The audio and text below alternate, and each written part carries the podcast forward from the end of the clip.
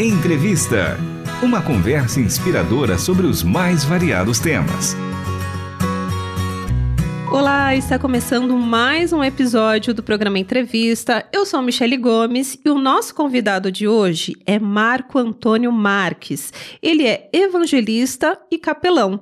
E o tema da nossa conversa de hoje é sobre capelania hospitalar. Marco Antônio é capelão no Hospital Mário Covas desde 2016. Marco, seja muito bem-vindo ao programa Entrevista. Oi, Michele. É um prazer estar com vocês aí da rádio. Eu digo que é um privilégio, porque, na verdade, a Rádio Transmundial, depois que eu conheci vocês, eu tenho tido todo o apoio através das literaturas e, e a gente vê que o presente diário tem sido realmente um presente para os pacientes. Eu já agradeço por tudo isso que vocês têm nos proporcionado aqui. Eu que agradeço por esse retorno tão significativo para nós. É muito bom quando a gente recebe um feedback desse, falando do, do nosso devocional, do presente diário e como isso tem impactado vidas e muitas vezes vidas de pessoas que estão numa condição tão difícil, né, de, de doença, de sofrimento, e tem trazido alívio. Então, isso é muito bom. Obrigada, viu, Marco, por esse retorno. Mas para começar a nossa conversa e para que os nossos ouvintes entendam mais dos desafios e também de quanto esse trabalho é importante e significativo. Conta pra gente, como que foi o seu chamado para se tornar um capelão? É, Michele, na verdade, é, você falou chamado, né? É, existe, eu, eu, observo que é, uma vocação. Quando a gente faz os treinamentos aqui na Hope, às vezes vem, um exemplo, você vai, abre o treinamento, vem 50 pessoas, e que e fazem o treinamento, e que às vezes que dá certo, que dá continuidade, vão por 15, 10. Porque assim, muitas vezes as pessoas, algumas vêm por emoção e, e na verdade, o ambiente hospitalar, ele é um ambiente que nós vamos encontrar pessoas, é, algumas, é, na verdade, do, é, são doenças que ameaçam a vida. O Hospital Mário Covas, ele tem clínicas que, é, oncológicas, é um hospital de alta complexidade.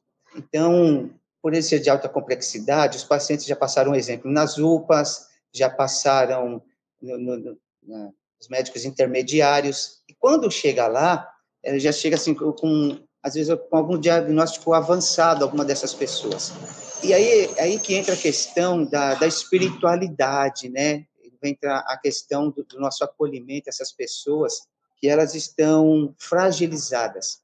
E, e além, Michele, de, desses pacientes que estão fragilizados por causa do adoecimento, nós também é, temos que prestar apoio e um, um, ato solidário também para com os familiares. Sim. Então, é, é, é muito abrangente as necessidades tanto do paciente e também nós temos que dar toda atenção e muito cuidado para os familiares que também estão muito afligidos. Sim, mas eu queria saber como foi, né, essa decisão, essa sua decisão de se tornar um cap capelão hospitalar. O que te motivou a atuar nessa área, Marco? Posso dizer que foi a empatia? Sim.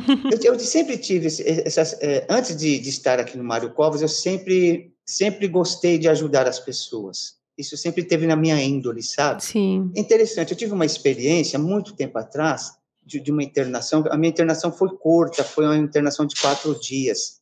E ali acho que foi o, o acho que foi o start, sabe? Porque você quando passa por uma situação é, de, de, adoecimento, de, de você acaba sendo isolado por causa da internação e e gera um, um sentimento de, de poder gerar conforto para as pessoas. E começou tudo assim.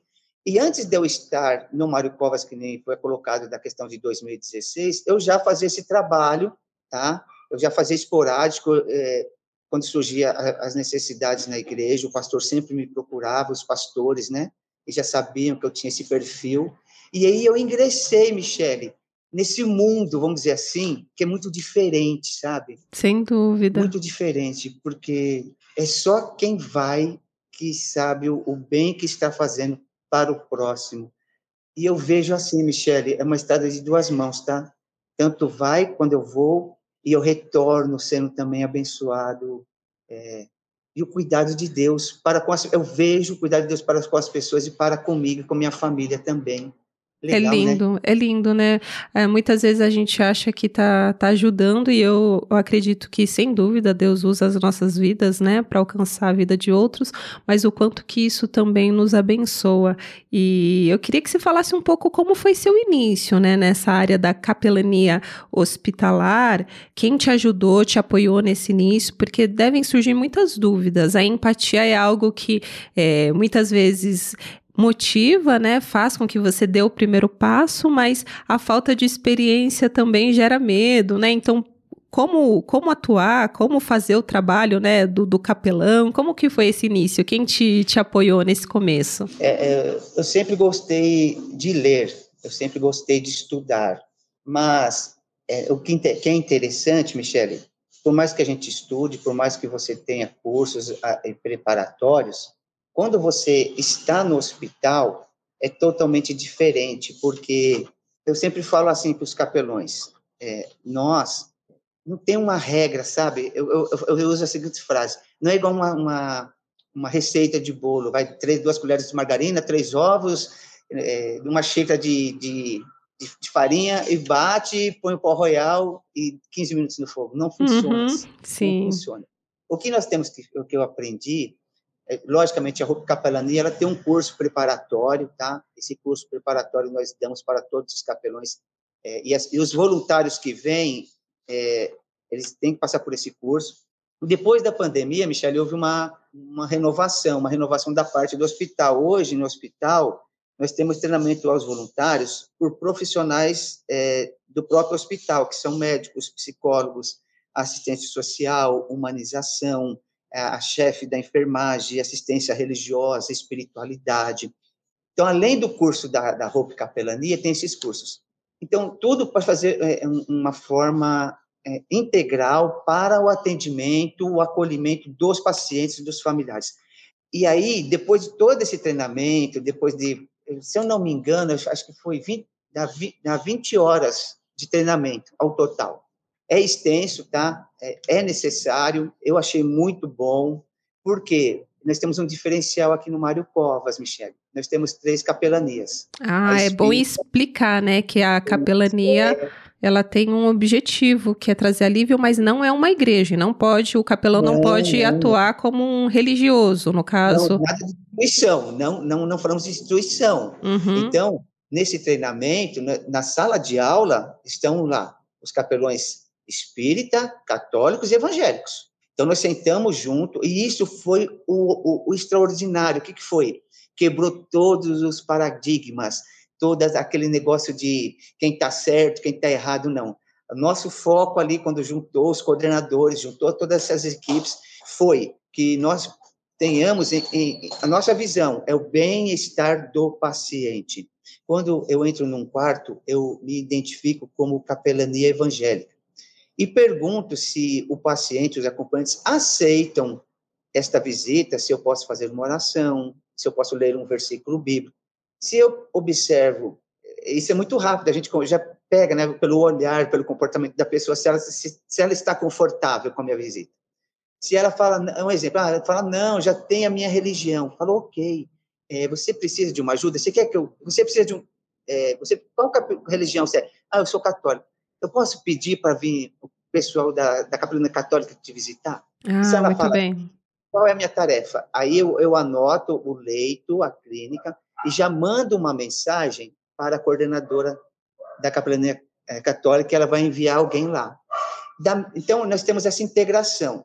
Eu, eu, tive esses dias, olha que interessante, né? Alguém falou para mim, mas, mas você faz isso? eu faço, porque eu tenho que respeitar a necessidade do paciente. Sim, sim. Porque a, a, a, a cultura desse, dessa pessoa, vamos supor, 40 anos, ela aprendeu com o papai, com a mamãe, que a vovó ensinou, não é em dois minutos. Eu sei que Jesus tem esse poder, mas ele tem esse poder se a pessoa aceitar ouvir a palavra, porque a palavra vai fazer a divisão entre alma e espírito, entre juntas e medulas, discernindo o pensamento e a intenção do coração. Aí quem trabalha já não é o marco, já é a palavra. Exatamente. É Mas se ela aceitar, eu não posso obrigar ninguém, nós não podemos obrigar ninguém a nada. Tem que ser com amor. O amor é isso, né? Sem dúvida. Ó, é condicional. Quando eu eu decidi servir ao Jesus e você também, A decisão foi nossa. Eu, eu quero, eu aceito, eu quero servir. Então, é, quando as pessoas entendem isso, que é condicional, nós temos a leveza de, de transmitir, de mostrar o amor, como se fosse Jesus. Você quer? É assim, você aceita? Eu tenho um bem para te dar, um presente. Um presente diário, que eu tenho algo maravilhoso para te fornecer. Você aceita? Sim ou não, a decisão é sua. E, e as coisas acontecem de uma forma tão natural que assim é surpreendente.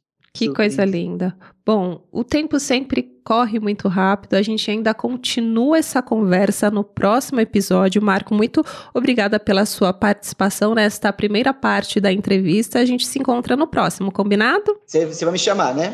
Beleza. Sim. muito bem.